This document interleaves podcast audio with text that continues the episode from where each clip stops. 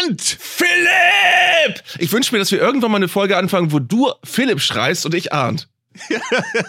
das sollten wir das, machen, aber was, das, ist, das ist ein bisschen wie bei Monty Pythons Flying Circus, äh, wo, wo am Anfang der Sprecher sagt, Monty Pythons Flying Circus. Am Schluss bauen die da 15 Dialekte ein, die es alle nicht gibt. Und es wird alles immer abstruser. Ja. So machen wir das auch. Arndt, wir verlabern uns. Worüber reden wir denn heute? Ja. Du, es gibt so viele Dinge. Wir können über Marokko reden, die ja heute Abend noch dran sind. Wir können über, äh, über äh, Argentinien natürlich reden als erster Finalist oder wir können über den Expertenrat reden. Und ich glaube, das ist das Thema, oder? Das ist das Thema. Ich würde gerne auch über Marokkos Muttis reden, aber der Expertenrat, der triggert mich ja richtig. Ich hatte gestern, ja. als es vermeldet wurde, einen Ruhepuls von 180. Inzwischen ist das Unterputzkabel am Hals schon so ein bisschen wieder runtergegangen, aber trotz allem, wir müssen über diese Besetzung reden. Warum ist da keine Frau dabei? Nicht so ein Überraschungskandidat, irgendwie so eine verkrachte ja. Existenz, die einfach nur so ein bisschen so für die Unterhaltung dabei gewesen wäre. Also, der Expertenrat, das ist unser großes Thema bei Zeigler und Köster Folge 11. Also es ist alles vorbereitet. Jetzt geht's los. Zeigler und Köster, der Fußball-Podcast von elf Freunden. Was sind das für Leute? Was sind das für Leute? Das sind ja junge, hoffnungslose Leute. Ja, leck mich!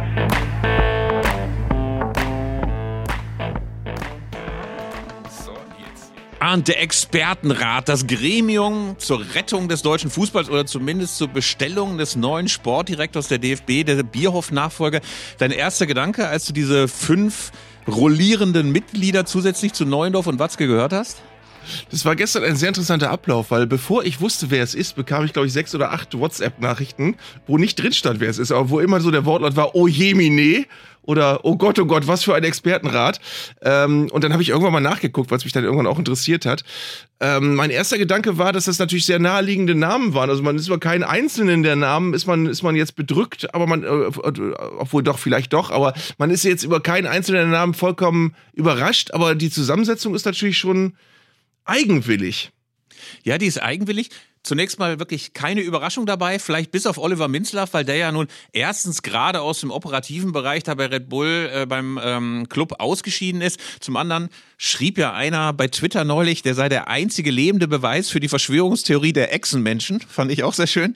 Ähm, vor allen Dingen aber äh, hat man so gedacht, also wenn man ein Signal des Aufbruchs, der Revolution, des Verstandenhabens, dieses Zeichen, dass die hey, Leute, Leute, wieder mitnehmen wollen, genau, genau ne? und Nähe zum Fanvolk und dann holt man sich vier altgediente Funktionäre, die jetzt alle auch nicht durch besondere Nähe zum Publikum oder ein besonderes Verständnis für die Fanseele bekannt sind. Dazu Oliver Minzlaff, dazu natürlich Aki Watzko und Neuendorf, weil die in, der in dem Gremium auch sitzen müssen also man konnte schon verstehen, dass bei, so, bei Social Media alle dann natürlich sofort wieder auf der Zinne waren und sofort wieder alle gemosert haben, was ist denn das für ein Zeichen?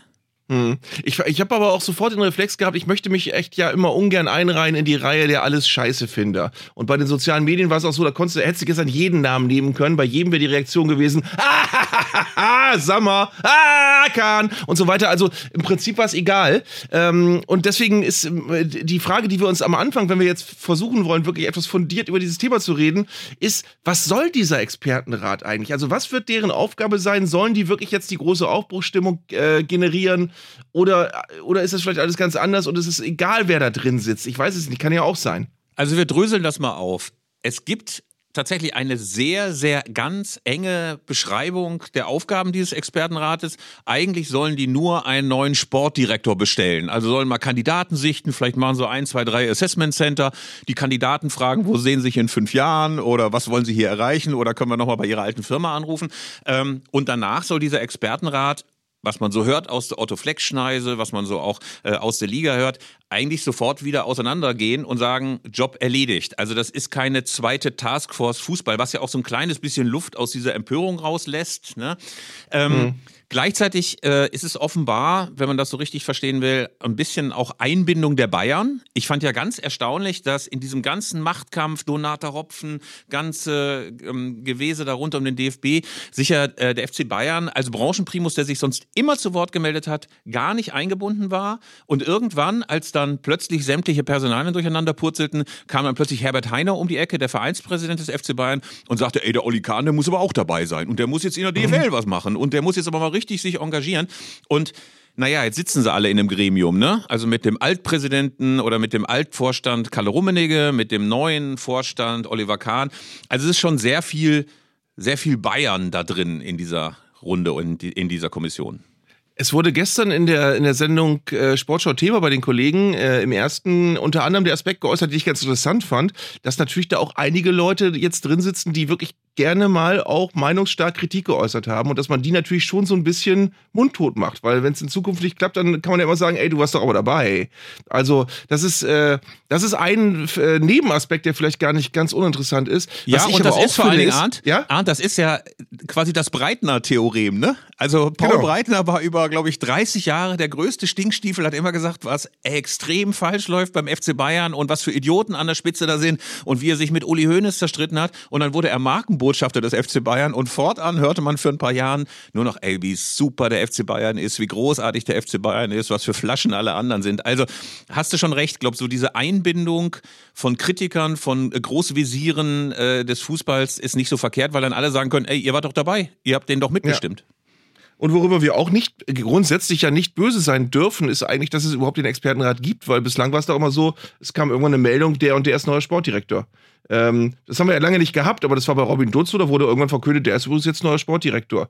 Ähm, Matthias Sammer war das doch auch, oder? Das habe ich schon wieder völlig vergessen, dass er diese kurze Episode auch hatte. Der hatte die auch und äh, Hansi Flick als Sportdirektor, da gab es ja vorher auch kein großes Krisengremium, da haben wir ja nicht irgendwie nochmal, hat nicht der Wiener Kongress nochmal getanzt und hat gesagt, oh, jetzt äh, muss es aber Hansi Flick werden. Ne? Ja, das Interessante ist, dass, da, dass du daran auch merkst, wie die Zeiten sich geändert haben, weil mittlerweile haben wir ja alle das so eingebimst bekommen, ey, es muss jetzt alles auf einer Ebene stattfinden, wo wir mitdiskutieren können und wo wir, wo wir, wo wir wirklich uns beteiligen wollen am Prozess. Das hätte vor 20 Jahren hätte das überhaupt niemand gestört, dass so eine Meldung einfach nur rausgegeben wird. Wir haben uns entschieden, Hansi Flick ist ein guter Mann für den Posten, machen wir. Punkt. Jetzt im Moment hast du das Gefühl, du musst das alles basisdemokratisch diskutieren und musst vor allem draufschlagen können auf jede Entscheidung, die irgendwie getroffen wird, weil es natürlich immer ähm, äh, 95 Millionen Bundestrainer gibt, die sagen, nee, das hätten wir aber ganz anders gemacht. Und ich glaube, es ist auch so ein bisschen der Versuch, alles wieder in geordnete Bahnen zu lenken. Also ich hatte in diesen ersten Tagen nach dem Ausscheiden aus der WM das Gefühl, es geht alles drunter und drüber. Dann war Donata Hopfen weg, dann ging Bierhoff selber, dann gab es das Krisentreffen. Mich hat das so ein bisschen erinnert, ähm, äh, du kennst doch der Untergang, ne? Also die letzten ja, Tage ja, ja. der Reichskanzlei. Und da gibt's ja diese eine Szene, ähm, äh, wo die Russen schon den ganzen Tiergarten kaputt bomben und der letzte Stuka-Flieger fliegt irgendwie auf dem Rollfeld los und oben in der Reichskanzlei ist total Halligalli, die letzte große Party, Grammophon, Schnapsflaschen kreisen und so weiter. Und äh, äh, jeder knutscht mit jedem. Und ich hatte so ein bisschen das Gefühl, so in der Otto-Fleck-Schneise ist das genauso so in den Tagen. Ne? Also äh, alles ist egal, jeder mit jedem, äh, Watz geknutscht mit Minzlaff und Völler mit Rummenigge. Also, ähm, also irgendwie alles so ein bisschen in Auflösung begriffen. Und ich glaube, diese äh, diese Gremien ist dann immer so der Versuch, man versucht jetzt alles mal wieder in ganz ruhigen Bahnen und jetzt müssen die erstmal tagen und dann müssen die sich verschiedene Kandidaten angucken.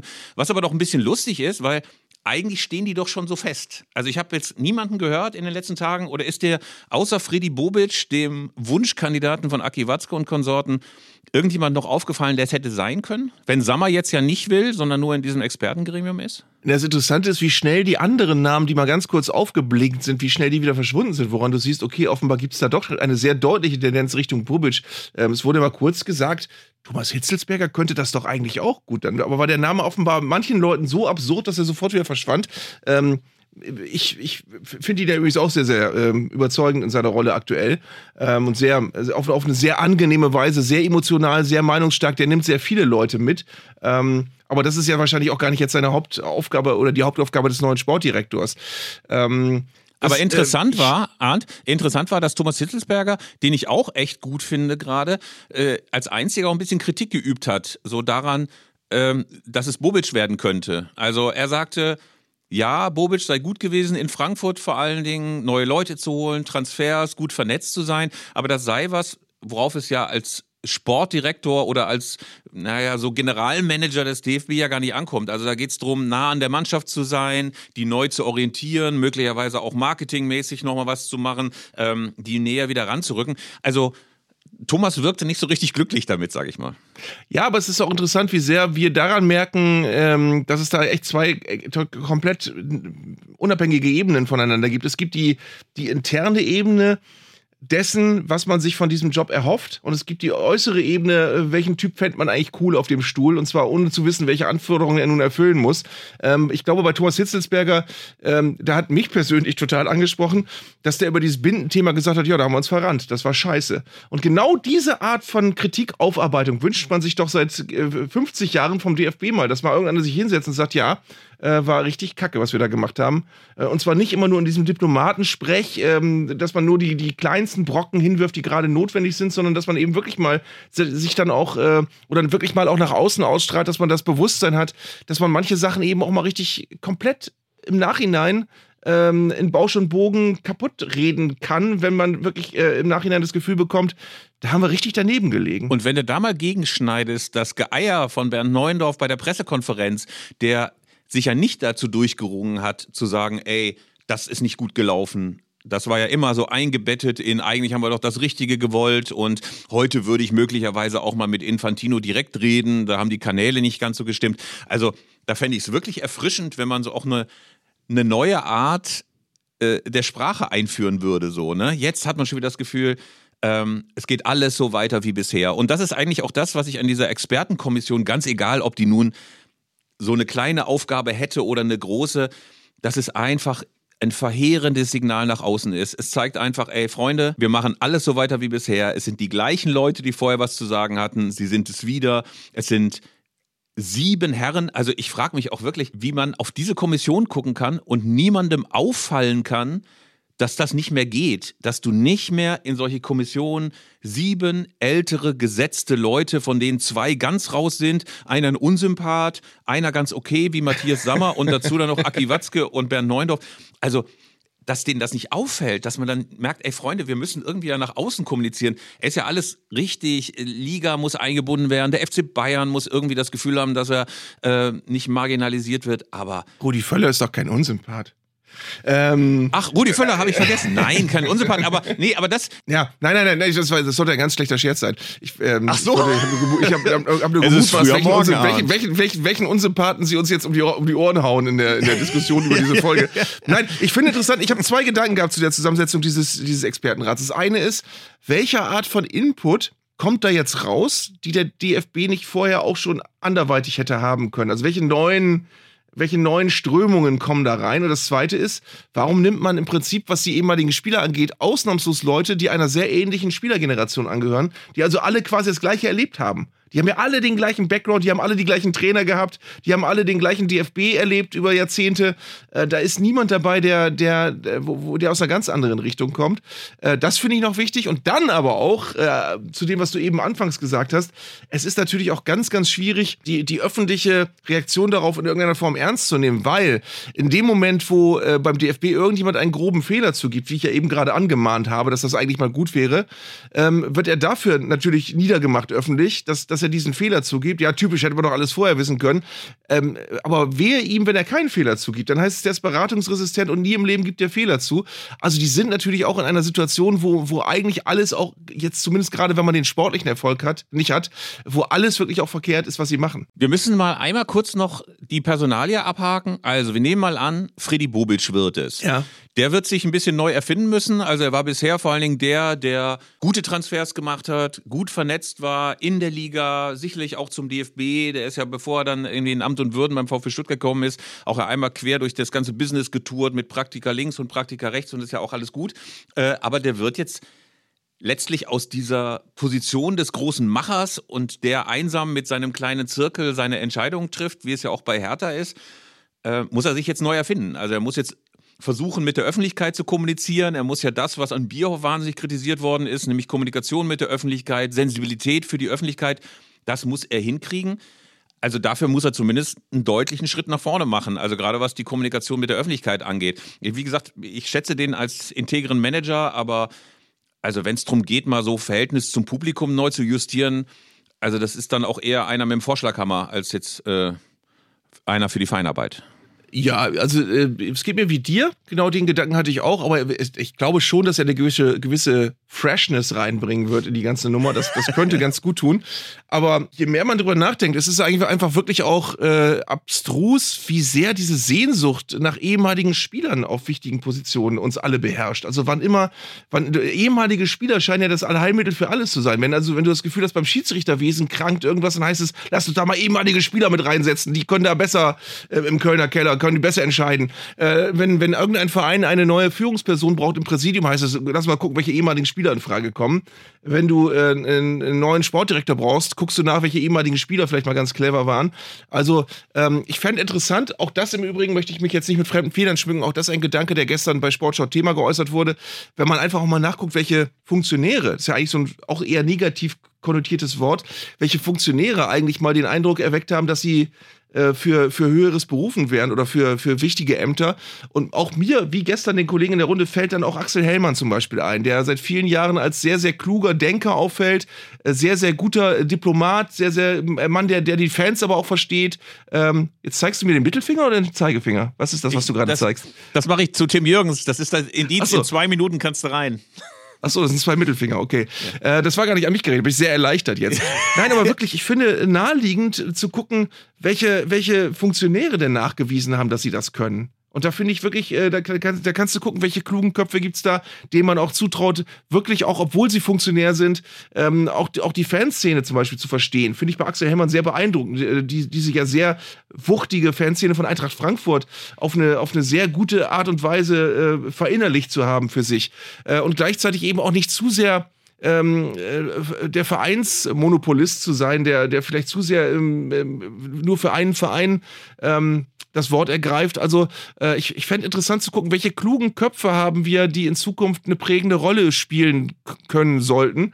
Und da wäre mir so ein Typ Axel Hellmann zum Beispiel sehr genehm. Ich glaube auch, diese Fixierung auf ehemalige Spieler ist merkwürdig. Ich würde es mal das Helmer Strunz-Theorem nennen. Also es sind genau die Typen, die am Sonntags im Doppelpass sitzen und sagen, du kennst es doch auch. Du hast auch früher gespielt. Also diese Selbstvergewisserung ehemaliger Kicker, dass nur sie einen reichen Erfahrungsschatz an äh, besonderen Eindrücken, besonderen Erkenntnissen haben, die niemand anders, der nicht, keine Ahnung, mindestens 30 Länderspiele oder 800 Spiele für Eintracht Frankfurt hat, nachvollziehen kann. Äh, deswegen fände ich es mal spannend, auch zu gucken, wo wird gut gearbeitet? In Freiburg, in Frankfurt und anderswo. Ähm, und das wäre durchaus eine Qualifikation, um hinterher auch zu sagen, das kann man auch bei der Nationalmannschaft. Ähm, als zweiter Kandidat wird auch noch gehandelt, nicht als Konkurrenz zu Freddy Bobic, sondern als Ergänzung ist Per Mertesacker. Ähm, der soll quasi diese unglaubliche Machtfülle von Oliver Bierhoff, die es ja gab als Generalmanager, wo du das Gefühl hast, der hat so einen riesen Schlüsselbund mit allen, allen Schlüsseln für jeden Raum gehabt und hat auch alles zu sagen gehabt und alles lief auf, am Ende auf ihn zu. Ähm, er soll quasi so diesen, diesen, diesen Jugendaspekt äh, reinbringen, also dafür sorgen, dass der Campus gut läuft, soll dafür sorgen, dass wir endlich Außenbahnspieler, endlich tolle Mittelstürmer, endlich belastbare Kämpfer haben. Insofern zumindest interessant, das aufzuteilen und und zu sagen, ey, das soll nicht mal auf allen, äh, auf einer Schulter lasten, diese ganze Verantwortung, finde ich zumindest keinen schlechten oder durchaus einen nachvollziehbaren Gedanken. Ist jetzt auch auf jeden Fall jemand, der nicht nennenswert oft durch besonders dumme Aussagen aufgefallen ist, sondern eigentlich seit, seitdem wir ihn kennen, als ganz junger Spieler von Hannover 96 und dann sehr schnell auch Nationalspieler. Ähm, er ist jemand, der die Nationalmannschaft kennt, der den deutschen Vereinsfußball kennt, der die großen Ligen kennt, indem er bei Arsenal eben lange äh, schon äh, die Nase drin hat. Also mit Sicherheit jemand, der einen Horizont hat, ähm, den so nur ganz wenige haben. Lieber Arndt, jetzt begrüßen wir jemanden, der im Gegensatz zu uns, die wir das ja quasi aus der Entfernung betrachtet haben, ein paar Wochen in Katar, sagt man jetzt, nicht Katar wie früher, sondern Katar verbracht hat. Der Kollege Tim Jürgens ist nämlich gestern aus Katar zurückgekehrt und hat eine ganze Menge frische Impressionen mit dabei. Ich habe ihn eben schon durch die Glastür mit zwei ausgestreckten Mittelfingern begrüßt, aber ich denke, wir sollten ihn mal reinlassen und ihn befragen und ähm, ihm vor allen Dingen auch mal entlocken, ob er durch die Präsenz vor Ort möglicherweise sogar noch einen etwas anderen Einblick in dieses Turnier bekommen hat. Hallo Tim. Hallo Hallo, ich grüße euch. Äh, Tim, äh, erste Frage geht mal noch an Philipp. Wenn es eben noch drei Minuten gewesen wären, hättest du ihm dann drei Mittelfinger gezeigt oder wie hätten wir das jetzt gelöst? Ich hätte unseren Techniker York, ich hätte unseren Techniker York eingebunden, dass er noch den dritten oder vierten Mittelfinger runter und wir hätten dann quasi mit Mittelfingern runtergezählt als Countdown. Tim, was, was sich ja alle fragen, äh, welche Frage wir auch äh, am Anfang dieser WM aufgeworfen haben, ist, wie sicher hat man sich eigentlich als Journalist in Katar gefühlt? Ist man da wirklich rumgelaufen mit dem Gefühl, muss ein bisschen aufpassen, wie man sich gibt, wo man was sagt? Und so weiter oder war das alles überhaupt gar kein Thema? Überhaupt kein Thema. Also weder in äh, klassischer Sicherheitshinsicht äh, hin, also dass ich mir Gedanken darüber gemacht habe, wo laufe ich mit meinem Computer auf, als auch, was sage ich hier, wie verhalte ich mich.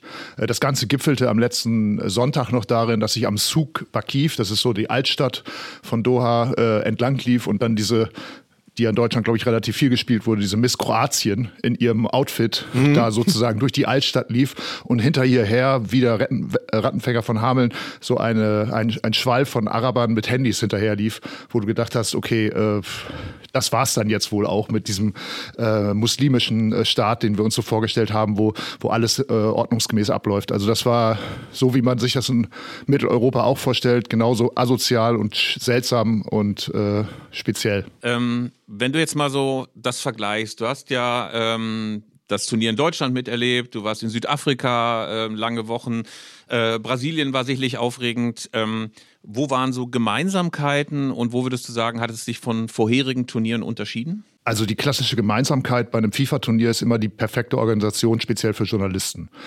Das äh, wird natürlich äh, immer besser, muss man einfach mal sagen. Also der Komfort, wie du von, äh, von den Stadien äh, zum nächsten Spiel sogar gefahren wirst. Ich habe im Vorfeld ja eingefragt, ob es möglich ist, in der Vorrunde auch zwei Spiele zu machen. Das war früher eigentlich der, der größte Stress, der für Journalisten immer vorherrschte, dass du ja die Karten zwei Stunden vor dem Spiel abholen musstest. Das heißt, du musstest einfach pünktlich da sein, weil wenn du nicht da bist, dich angemeldet hast, das Karte, die Karte aber nicht zum rechten Zeitpunkt abholst, dann äh, kriegst du ein Problem, weil wenn du zweimal äh, nicht auftauchst, dann, dann fliegst du sozusagen raus.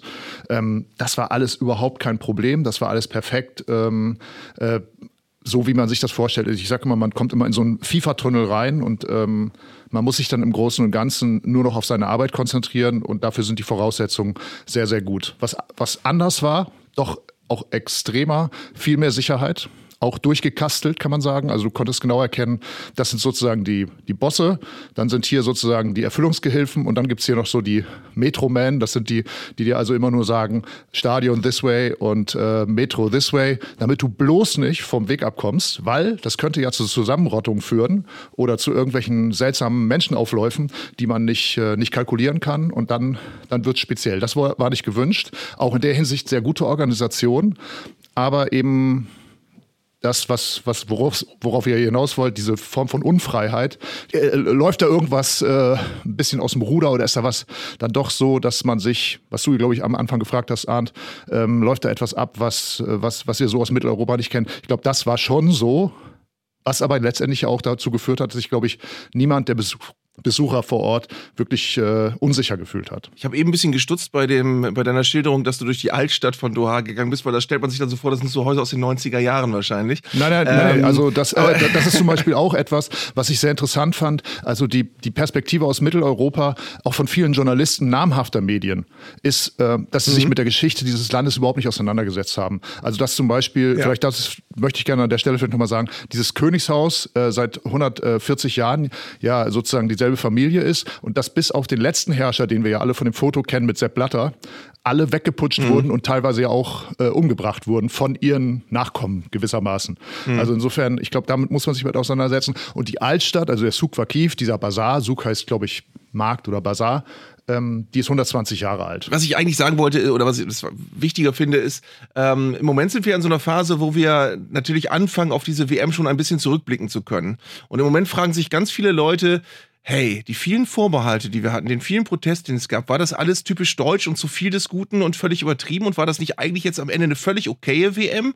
Oder äh, ist das eine viel zu simple äh, Sichtweise und vielleicht äh, ist es jetzt gerade ein guter Zeitpunkt, um ähm, gerade auch mit, mit dir nochmal drüber zu reden, ähm, welche Dinge waren denn am Ende vielleicht doch auch kritikwürdig? Das muss sich also jeder selber fragen. Wenn er also von vornherein sagt, ähm, das haben wir uns ja im Vorfeld bei Freunde auch, ähm, wir können mit diesen Menschenrechtsverletzungen nicht leben, die es da ja offenkundig gibt, die sind ja nachgewiesen, mit den toten Arbeitern nicht leben. Das sind ja im, im wahrsten Sinne des Wortes Totschlagargumente. Dann muss man das auch boykottieren oder ausschließen aus seinem Leben, was ich vollkommen legitim finde und wo wir uns ja auch entschieden haben, da gibt's, kann man keinen einen Vorwurf machen.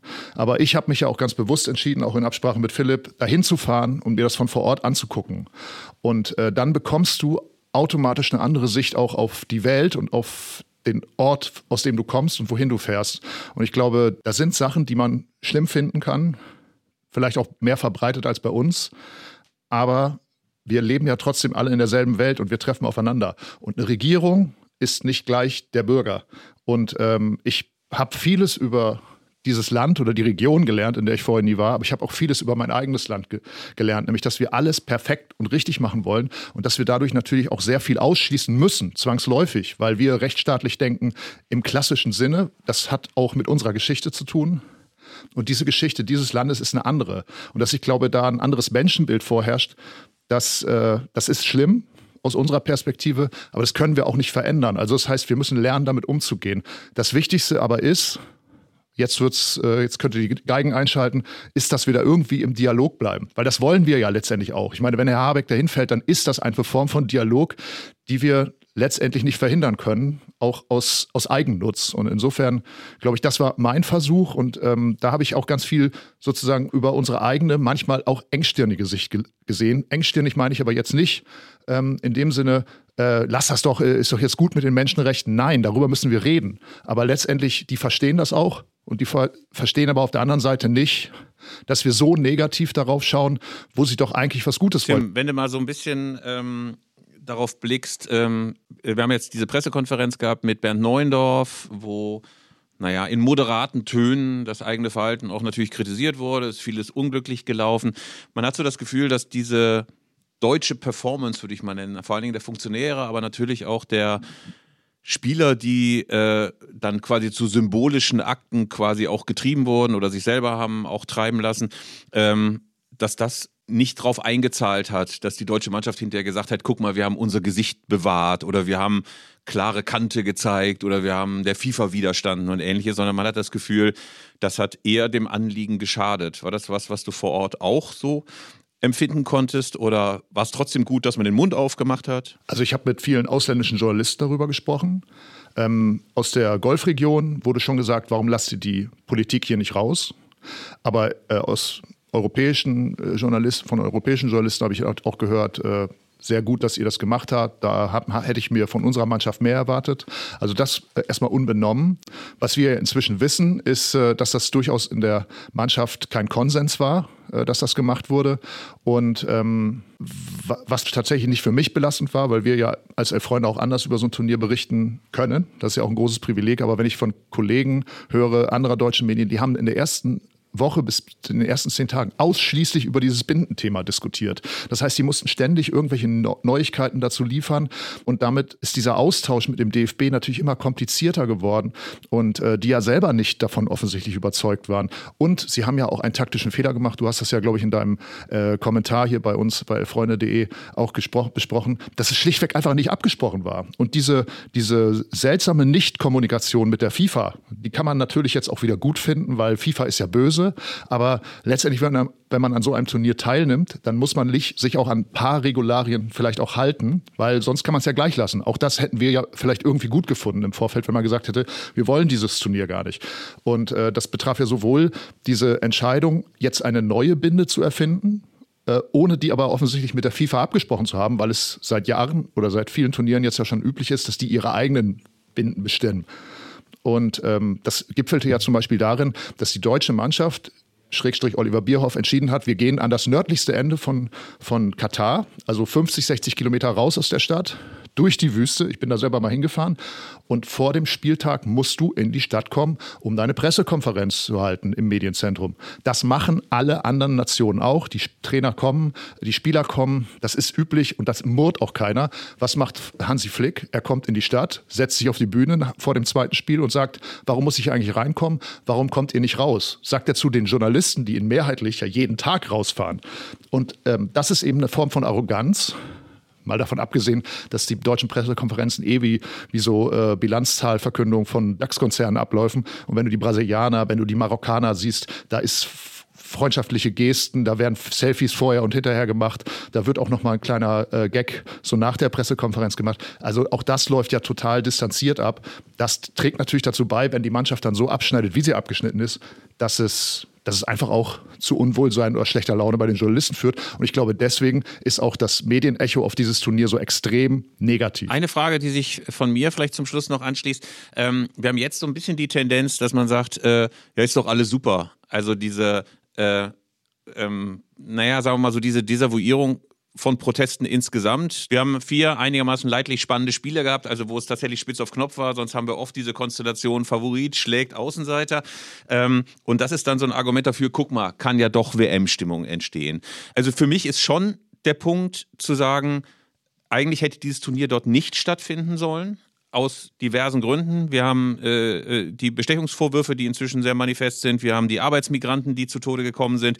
Wir haben ähm, ein autokratisches System, das selbst wenn man für vier oder fünf Wochen einen freundlichen Staat zeigt, äh, nach wie vor verankert ist, insbesondere was Homophobie angeht. Für mich ist so ein bisschen die Frage, was folgt denn da jetzt eigentlich draus? Wollen wir uns 2030 eine Diskussion um Saudi-Arabien erlauben, die wieder so passieren? müssen wir uns quasi von dem Gedanken verabschieden, dass solche Turniere nur in leidlich demokratischen Staaten funktionieren können? Müssen wir sagen, das gehört auch nach Katar, das gehört auch nach, weiß ich nicht, Saudi-Arabien, das gehört in jeden Staat der Welt, der sich anbietet? Oder müssen wir ethisches, ethische äh, Kriterien einführen? Also, Ist das wichtig? Äh, äh also vielleicht um das nochmal klarzustellen, sollte das gerade so rübergekommen sein, dass ich gesagt habe, äh, super, dass das in Katar war und die haben das ja auch ganz toll gemacht, äh, dann, dann habt, habt ihr mich missverstanden. Also äh, ich glaube, wir sind uns alle einig, das waren wir uns aber auch im Vorfeld des Turniers, dass unter diesen Voraussetzungen ein Turnier nicht nochmal zustande kommen kann. Dass wir ganz klare ethische Leitlinien einführen müssen und ich glaube auch, dass der äh, DFB verstanden hat, dass das so nicht nochmal gehen kann. Das heißt, als größter Sportfachverband der Welt muss er sollte es zum Beispiel zu einer Entscheidung, die jetzt einfach durchgewunken wird für Saudi-Arabien und äh, Griechenland kommen und äh, Scheiß auf Menschenrechte, dann muss er letztendlich auch sagen, dann machen wir nicht mit. Und ich hoffe, dass sich dann auch Dänemark und äh, die Niederländer und die Engländer anschließen. Und dann ist die Sache äh, insofern, äh, ich glaube, dass die Diskussion angestoßen ist. Und ich glaube, dass es da auch Ableitung gibt. Ich glaube auch, dass die FIFA clever genug ist, weil die, was sie können, ist Organisation. Und sie können auch verstehen, wenn die ersten drei Tage Artik Beiträge darüber erscheinen, wie eiskalt die Klimaanlagen in den Stadien sind, dass die Klimaanlagen runtergefahren werden. Und äh, ähm, äh, also, dass gewisse Regularien dann auch aufgeweicht werden. Da sind die unglaublich schnell. Und wenn sie das jetzt nicht kapiert haben und wieder darauf achten, dass ihre Exekutivkomiteemitglieder sich die Taschen voll machen, ähm, dann haben sie den Schuss nicht mehr gehört. Weil ich, ich äh, Arndt, ich habe äh, vor ein paar Jahren mal äh, eine, eine Bewerbung von äh, Bremen für die Europameisterschaft gelesen. Äh, was da sozusagen von der UEFA eingefordert wird, das geht bis zur äh, Distanz zwischen den einzelnen äh, Pissoirs auf der Toilette. Ähm, also da wird jeder Platz im Stadion durchgecheckt. Und äh, wenn so, so, da sind ja die FIFA-Anordnungen äh, quasi noch schlimmer bei Großweltturnieren. Ähm, also wenn da nicht auf äh, Menschenrechte acht gegeben wird in Zukunft, dann äh, ist Hopfen und Malz verloren. Dann verabschiede ich mich auch ganz bewusst aus, dem, aus diesem Bereich als Fußballjournalist. Vielleicht noch als letzte Frage, weil du ja viele Mannschaften gesehen hast, die jetzt äh, noch die Chance haben, ähm, Weltmeister zu werden. Bist du auch in deiner Begeisterung für Argentinien, so wie sehr, sehr viele andere, die sagen, Messi ist jetzt einfach dran, größter Spieler aller Zeiten, alles großartig und die müssen es jetzt eigentlich werden? Na, wir haben im Halbfinale gesehen, dass er den Unterschied machen kann. Das heißt, es hängt sehr stark von der Tagesform ab. Aber wir haben auch gesehen, dass man mit Kick and Rush äh, zwei Tore aufholen kann. Ähm, deswegen wird es sehr entscheidend sein, auf wen man da im Finale trifft. Äh, ich finde, die Franzosen haben noch gar nicht das äh, Instrumentarium ausgepackt, was sie möglicherweise drauf haben. Die haben unglaublich starke Offensive, die vielleicht in der Kombination das machen kann. Also für mich ist das noch nicht entschieden, aber Messi an, an einem Traumtag äh, ist, ist schwer zu halten. Dann herzlichen Dank, lieber Tim, für deine Eindrücke. Du kamst als Feind, du gingst als Freund. Wunderbar. ich wünsche euch was. Macht's gut. Ja. Danke dir, Tim. Aber jetzt sind wir auch äh, beim Sport endlich angekommen. Wir könnten endlich mal über den rollenden Ball reden und Argentinien natürlich das Thema, was uns heute beschäftigt, weil wie das andere Halbfinale ausgeht, wissen wir ja noch nicht, Philipp, oder wissen wir das eigentlich doch? Nein, das wissen wir nicht. Wir haben jetzt beide Angst, nachdem uns, nachdem uns die vielen, die wirklich äh, exorbitant vielen falschen Prognosen immer wieder gerne aufs Brot gespielt werden, haben wir jetzt beide Angst, uns den Mund zu verbrennen morgen mit äh, ja. ähm, für den Podcast morgen, indem wir heute irgendwie vorgreifen auf das Spiel gegen, äh, von Marokko gegen Frankreich und äh, jetzt völlig absurde Dinge sagen. Ich würde mal sagen, als Prognose, es wird ein spannendes Spiel. Wir können uns auf zwei ebenbürtige Kontrahenten freuen. irgendwie sowas in der Richtung. Aber tatsächlich wurden uns sehr, sehr viele falsche Prognosen. Ich glaube, wir haben das komplette Viertelfinale falsch getippt, wenn ich richtig informiert bin. Und ja. das Halbfinale auch. Also unsere Prognosen sind jetzt nicht eins zu eins auf den Wettzettel zu übertragen. Ähm, aber wenn man nochmal äh, zurückblickt auf dieses Spiel Kroatien gegen Argentinien. Kroatien war im letzten Turnier in Russland 2018 noch eine Überraschungsmannschaft. Jetzt hatte man schon das Gefühl, alte Bekannte, Modric, Rakitic und diese Generation. Aber es muss sich sehr, sehr schnell Frust eingestellt haben bei den Kroaten. Also weil man einfach merkte, da kommt man nicht durch. Das ist ein Spiel, in dem man eigentlich keine Chance hat, zumal gegen einen Gegner, der effizient war, der anders war als Argentinien so in den letzten Jahren oft gespielt hat, also verspielt, aber dann eben nicht mit dem ordentlichen Zug zum Tor. Also man hatte sehr, sehr früh den Eindruck, da geht diesmal nichts. Ja, ja, und ich frage mich natürlich auch, jetzt nochmal angenommen, das wird heute zwischen Frankreich und Marokko auch eine klare Sache, könnte ja sein. Äh, was sagt das über diese WM aus, dass wir am Ende statt zwei ja vorweggenommener Finals im Halbfinale zwei klare Angelegenheiten haben, möglicherweise. Äh, für Kroatien tat es mir dann auch ein bisschen leid. Auf der anderen Seite muss man sagen, äh, dennoch große Hochachtung für dieses ja vergleichsweise sehr kleine Land dass sie es immer wieder schaffen, bei großen Turnieren derart zu, zu reüssieren ähm, und dass sie wirklich auch äh, in diesem Turnier wieder ähm, sie haben Belgien hinter sich gelassen in der Vorrunde, sie haben äh, Brasilien ausgeschaltet. Also die haben ja ein großartiges Turnier gespielt, aber gestern hast du gesehen, okay, aber gegen ein gut aufgelegtes Argentinien hast du dann halt als Kroatien leider im Moment doch gar keine Chance.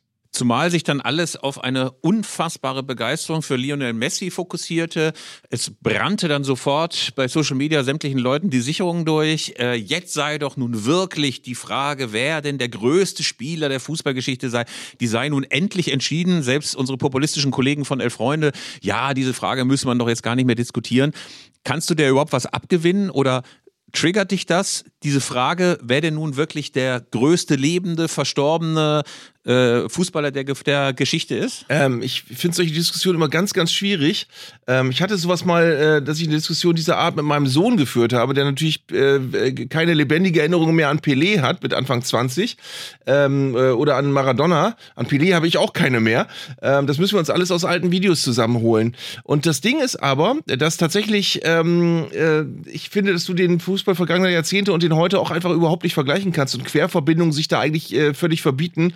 Äh, ich glaube tatsächlich, wenn du die letzten 20 Jahre nimmst, äh, wüsste ich jetzt keinen besseren Fußballer als Messi. Ähm, aber die Vergleiche zu Maradona, zu Pelé oder zu George Best, die kannst du einfach nicht ziehen, finde ich. Die kannst du schon deswegen nicht ziehen, weil man sich, glaube ich, gar nicht auf die Kriterien geeinigt hat. Also geht es dann nur darum, wie viele Tore schießt du, wie präsent bist du auf dem Platz, wie sehr bist du auch ein äh, Diener deiner Mannschaft, wie viel Charisma hast du, wie viel Ausstrahlung, wie viel Wirkung hast du auf die Leute. Ähm, das sind sehr, sehr unterschiedliche Rennen, die da die unterschiedlichen Spieler fahren. Ähm, und natürlich ist es auch eine andere Zeit. Also, wenn du jetzt zum Beispiel mal das Tor zum 3 zu 0 siehst von Messi, das war zehn Sekunden später, abgefilmte Bildschirme, ähm, äh, Bilder aus dem Stadion, Videos aus dem Stadion. Das wurde viel hunderttausendfach repliziert und man hat das Gefühl, es ist überall auf dem Weltball. Man stelle sich nur vor, dieses legendäre Lupfertor äh, von äh, Pelé 58 gegen Schweden im Finale, mit dem er ja berühmt geworden ist. Ähm, man stelle sich vor, das wäre heute schon auf Instagram und auf TikTok und bei Be Real möglicherweise gefilmt äh, von seinen Mannschaftskollegen auch noch aufgetaucht. Was hätte das für eine Präsenz gehabt? Ich meine, welcher Stern wäre da 58 aufgegangen? Da war er 17, muss man dazu sagen. Und ich glaube, dieses Tor gibt es aus genau zwei Perspektiven, die man sich angucken kann. Wer das übrigens jetzt nicht kennt, sollte sich das angucken. Das ist ein Tor, wo er den Ball quasi mit der Ballannahme in der Luft über seinen Gegner rüberhebt und dann Volley äh, mit Außenristen mehr oder weniger auch noch äh, flach reinschiebt. Ähm, und das als 17-Jähriger, ähm, der wirklich noch nicht viel erlebt hatte im Fußball bis dahin. Ähm, es gibt, jede Generation hat ihre großen Spieler. Was ich mich aber gefragt habe, ist, äh, wie viel eigentlich von Argentinien übrig bleibt, wenn du den Messi wegnimmst. Und zwar nicht nur alleine rein sportlich. Könntest du die restlichen zehn Spieler aufzählen? Wie, auf wie viel würdest du kommen? Also allerhöchstens wahrscheinlich auf so vier bis fünf. Nachdem man gestern auch nochmal ordentlich zugeschaut hat, weiß man, einer hat schottische Vorfahren mit McAllister, äh, die Maria, der traurig äh, wie das lustlose Sanostolkind auf der Bank sitzt und nicht reingebracht wird, Alvarez, also so verschiedene Spieler, von denen man das Gefühl hat, äh, die hat man mal kurz gesehen, aber es ist jetzt auch nicht so, dass man denkt, ey, ich kann die wie die Wunder von Bern 11 aufzählen, alle miteinander. Nee, ich wollte, ich wollte dich jetzt auch gar nicht testen, aber wenn Doch, du dir die großen Fußball, ich, wenn, du dir, wenn du dir die großen Fußballnationen der letzten Jahrzehnte anguckst, nimm die, die beste Ära der Holländer, da kannst, kriegst du fast die ganze, ganze Mannschaft zusammen. Nimm die, nimm die Franzosen um Zidane, da kriegst du auch acht oder zehn Spieler noch zusammen. Ähm, ich glaube, dass, dass man auch, äh, dass man eigentlich von nahezu jedem Weltmeister seit 2000 immer so fünf, sechs, sieben, acht Spieler weiß. Äh, das wird, wird dir bei Argentinien ein bisschen schwieriger fallen. Äh, und zwar nicht, weil die schlecht sind, sondern weil die einfach so sehr auf, auf Messi fokussiert sind. Ähm, es gibt ja dieses äh, im Moment viel bemühte Bild, dass die Argentinier immer so spielen nach dem Motto, gib den Ball zu Messi und der macht den Rest. Und äh, das ist sicherlich ein bisschen ungerecht den anderen Fußballern gegenüber, die auch richtig, richtig äh, ne, ne, schon eine gute Mannschaft sind, aber es zeigt eben, dass dieses Besondere, was von der Mannschaft ausgeht, schon alles äh, über den Namen Messi läuft. Und auch ganz lustig ist, dass denen so ein Rüpel-Image anhaftet. Äh, möglicherweise auch ein bisschen ungerecht, aber hier in Deutschland hat sich so als ikonische Szene ja diese Hauerei nach dem Viertelfinale in Berlin äh, mit der Ohrfeige von Frings so ein bisschen eingebrannt äh, wo natürlich auch, glaube ich, dieser hysterische Fokus 2006 dann nochmal so sein Übliches gemacht hat. Ähm, dann gibt es diese Szene, die gibt es öfter mal bei YouTube in so lustigen äh, Zusammenschnitten, wo die Argentinier jubeln und eine Kamera kommt denen zu nahe und äh, einer von den Argentiniern gibt dann der Kamera eine Ohrfeige. Kann man sich bei YouTube anschauen. Ähm, das wird der Mannschaft sicher nicht gerecht. Also was ich wirklich beeindruckend fand, war, ey, diese unglaubliche physische Präsenz der Argentinier. Also ich hätte mir die Durchsetzungsfähigkeit beim äh, 1 zu 0, auch beim 2 zu 0 wahnsinnig gewünscht eigentlich, gewünscht äh, äh, von der deutschen Mannschaft mal zu sehen, dass da einer mal wie so eine Dampframme durchgeht. Der junge argentinische Stürmer sicherlich bei Niklas Füllkrug in die Lehre gegangen, was Durchsetzungsfähigkeit im Strafraum angeht. Ähm, aber du hast schon recht, also es fokussiert sich jetzt alles, alles auf Messi und die Verantwortung, die muss man ja auch erstmal tragen als Messi. Lass uns doch bitte auch über dieses Iko mittlerweile ikonische Foto des Momentes reden, in dem Argentinien den entscheidenden Elfmeter gegen die Niederlande verwandelt hat, über den ich mich auch mit manchen Leuten sehr äh, äh kontrovers unterhalten habe. Ähm, da sagen die einen, ja, aber die Niederländer haben sich auch so beschissen benommen, haben auch die Elfmeterschützen provoziert und so. Das ist schon alles, äh, das kam von beiden Seiten und die Niederländer haben eigentlich auch angefangen, deswegen war die Reaktion gerechtfertigt. Also diese, dieser, dieser Moment, wo, wo die Argentinier eigentlich äh, alle mit hämischen Gesten an den Holländern vorbeilaufen und dann erst zu ihrem Spieler, der das Tor gemacht hat, äh, das entscheidende Elfmetertor. Ähm, ich finde, ich habe immer ein ungutes Gefühl, weil ich immer sage, wenn die Häme und der Hass und, und die negativen Gefühle über der Freude, über diesen Sieg und über den entscheidenden Elfmeter stehen, dann ist irgendwas nicht in Ordnung. So verständlich das menschlich auch sein kann, aber du hast in diesem Moment die Wahl zwischen zwei Leidenschaften. Die eine ist ähm, gegen den Gegner austeilen und die andere ist dich mit deinem Mannschaftskameraden freuen und freuen, dass du im Halbfinale bist. Und ich finde, das muss eigentlich immer stärker sein als, als die negativen Gefühle.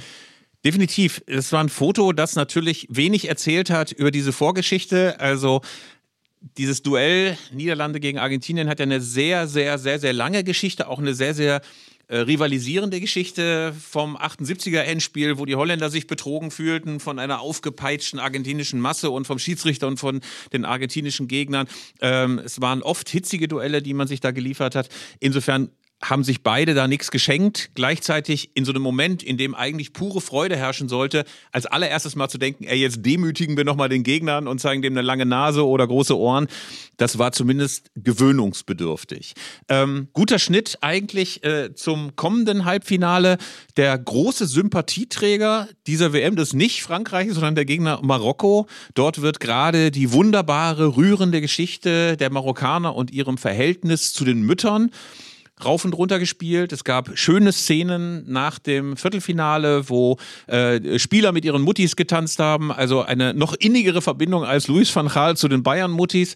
Ähm, aber gleichzeitig hat man so ein bisschen das Gefühl, jetzt bei diesem Halbfinale, irgendwie ist die Geschichte auserzählt. Also, das ist ja oft so, du hast einen Außenseiter, der schafft es ins Achtelfinale, ins Viertelfinale und dann auch noch ins Halbfinale und dann geht ihm so ein bisschen die Kraft aus. Und so sehr ich den Marokkanern den Einzug ins Finale wünschen würde, irgendwie hat man das Gefühl, jetzt könnte es vorbei sein, diese Geschichte. Ja, das wäre das erste Mal, dass tatsächlich eine Sache vorbei ist, von der man erwartet, sie wird vorbei sein, weil bei dieser WM haben wir gelernt, dass jeder Spieltag eigentlich einen neuen Favoriten äh, kreiert hat. Ich habe jetzt gerade noch mal versucht, das alles äh, äh, Revue passieren zu lassen. Am ersten Spieltag hat England mit einem fantastischen Spiel 6-2 gegen Iran gewonnen. Ein Spiel, das am Ende vier Stunden gedauert hat, aber es war trotzdem ein tolles Fußballspiel. Und Spanien 7-0 gegen Costa Rica. Da haben alle gedacht, oh, an England und Spanien führt gar kein Weg dran vorbei. Ähm, die Kroaten haben beim 4-1 gegen Kanada schon sehr beeindruckend gespielt und nachdem äh, die Deutschen dadurch das Unentschieden gegen Spanien äh, wieder eine Chance hatten, hast du auch gesagt, oh, mit Deutschland wird aber auch zu rechnen sein, weil Japan ja auf gar keinen Fall gegen Spanien gewinnt. Das heißt, Deutschland ist sicher im Achtelfinale gegen Marokko und die hauen sie weg. Also insofern äh, ist Deutschlands Weg dann auch wieder äh, okay. Ähm, hat auch nicht funktioniert und dann hast du irgendwann das äh, Achtelfinale gab, das will ich mir jetzt mal gerade nochmal aufrufen. Und äh, auch da hast du, hast du ja äh, äh, Spiele gehabt, wo du dachtest, oh, Niederlande gegen USA, Niederlande äh, wird ein ganz, ganz harter Titelkandidat. Ähm, England war für mich auch so ein Wunschtitelkandidat, hat auch nicht geklappt. Spanien, warst du sicher, dass die Marokko wegfrühstücken, haben sie auch nicht geschafft. Ähm, dann hast du erstaunlicherweise noch die Schweiz gehabt, die ja vollkommen das Fell über die Ohren gezogen bekommen haben von den Portugiesen, wo du da dachtest, oh, jetzt kommt Portugal ins Rollen. Also eigentlich ist die ganze WM ähm, ein, ein Sinnbild dafür, dass, dass äh, es den einen großen Favoriten nicht gab. Und vielleicht ist das Folgerichtige, dass die Franzosen am Ende übrig bleiben als die einzige Mannschaft, die man immer irgendwie auf dem Zettel hatte, ohne dass sie jetzt ganz knallig und knackig vorne im Vordergrund standen. Ich habe mir übrigens äh, für das heutige Spiel mal das Kicker-WM-Sonderheft äh, vorgenommen. Ähm, wo ich bizarrerweise gestern zum ersten Mal reingeschaut habe. Ich habe es mir vor der WM gekauft und gestern habe ich gedacht, ach komm, blätterst du mal durch. Sagt auch einiges über diese WM aus. Und da steht über Marokko als Prognose, Wer Marokko unterschätzt, kann sein blaues Wunder erleben. Dafür muss das Team aber die Bestform abrufen. Fürs Achtelfinale reicht es wohl nicht. Also äh, Marokko ist wirklich am Ende die ganz große Überraschung. Ähm, man muss aber auch sagen, wenn die Argentinier tatsächlich Weltmeister werden sollten, sind sie der erste Weltmeister, der vorher ein Gruppenspiel gegen Saudi-Arabien verloren hat. Also das ist alles schon spannend. Übrigens, äh, wäre es schön, wenn du einfach noch mal ein paar andere falsche Prognosen aus dem Kicker WM Sonderheft vorlesen könntest, damit wir uns als schlechteste Tipper aller Zeiten auch ein bisschen besser fühlen, wenn man das Gefühl hat, Leute, die sich wirklich mit der Materie beschäftigt haben, die haben auch nicht mehr Ahnung. Was wird zum Beispiel über Deutschland gesagt? Wir können ja mal einfach die großen Enttäuschungen kurz noch vorlesen, sodass wir das Gefühl haben, das hätten wir auch sagen können. Pass auf, ich mach das jetzt mal. Ich habe das eigentlich, wollte ich es mir von morgen aufheben. Ich habe hier aber so, so richtig so kle gelbe Klebezettel reingemacht. Äh, an ein paar Seiten, wo ich, äh, wo ich äh, nochmal einhaken wollte. Auf Seite 22 im äh, Kicker WM Sonderheft kommt die Umfrage, wie weit kommt die deutsche Elf. Die absolute Mehrheit war der Meinung, äh, die deutsche Elf kommt ins Viertelfinale, äh, weiter auch nicht. Ähm, aber ich denke, das war wirklich auch eine sehr mehrheitsfähige Meinung. Äh, aus in der Vorrunde konnten sich nur 9% vorstellen. Ähm, das hat also nicht funktioniert. Es ist aber, ich will jetzt auch nicht mit dem Finger auf den Kicker zeigen. Ich will nur sagen, es war wirklich ganz schwer bei dieser WM äh, tatsächlich zu prophezeien, was passieren würde. Die Prognose für Deutschland war, das Spiel ist wieder dynamischer, das Team hat Könner für besondere Momente, aber auch Vakanzen. Es ist stark, aber kein Top-Favorit. Ich glaube, das ist das, was wir alle gedacht haben. Bei Japan, sehr interessant, bei Japan steht, die Japaner sind ein unbequemer Gegner und immer mal für eine Überraschung gut. Für größere Erfolge fehlt jedoch eine äh, effiziente Offensive. Ich glaube, das war tatsächlich komplett richtig, zu 100 Prozent.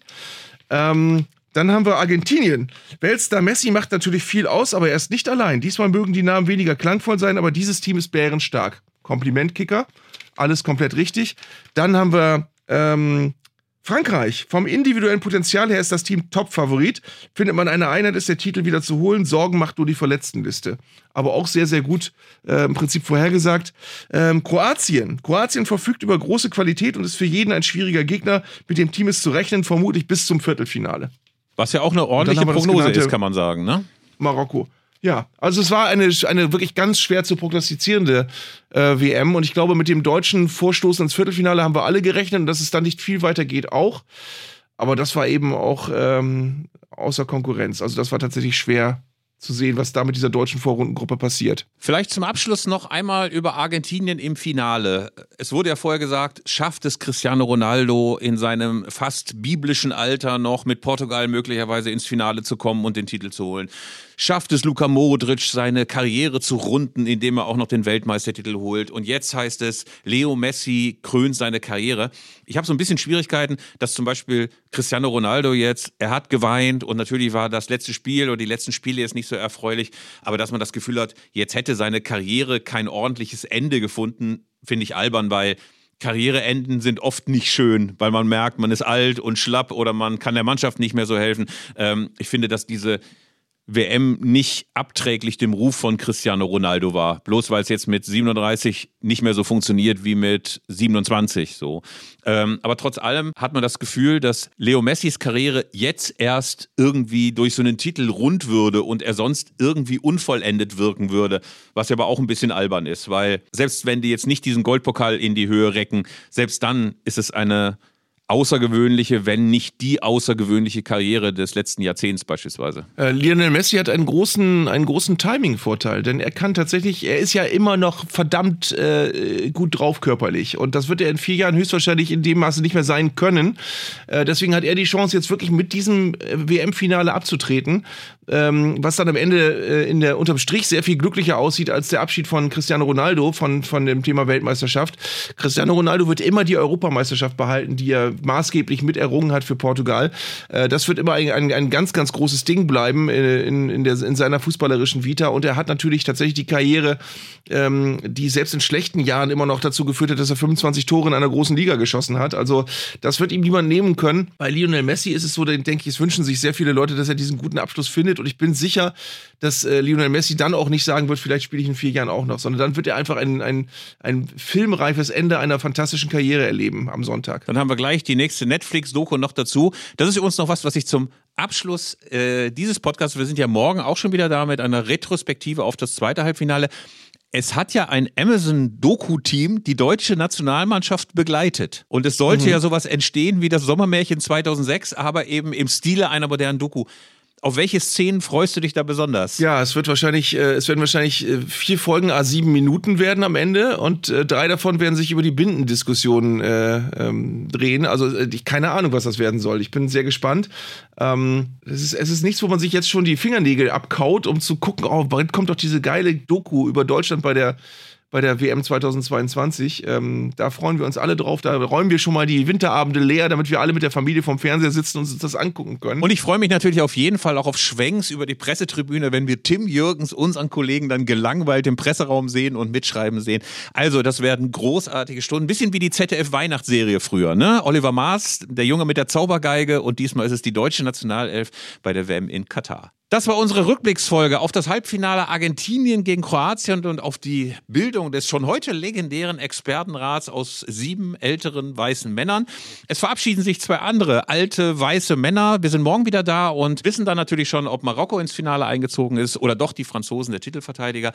Ihr könnt uns natürlich immer wieder sehr, sehr gerne Feedback geben unter podcast.elfreunde.de. Wir schauen auch rein und löschen dann die Mails natürlich ungesehen. Nein, Quatsch, wir reagieren natürlich freundlich darauf und nehmen eure Anregungen gerne auf. Äh, wir verabschieden uns. Lieber Arndt, war wieder sehr schön mit dir. Es wäre ganz erbärmlich, wenn wir morgen nicht wüssten, wer das zweite Halbfinale gewonnen hat. Aber es wäre auch mal eine lustige Folge.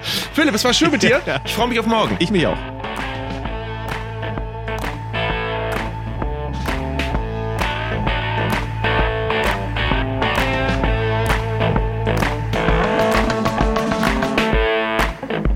Das war Zeigler und Köster, Fußball-Podcast von Elf Freunde.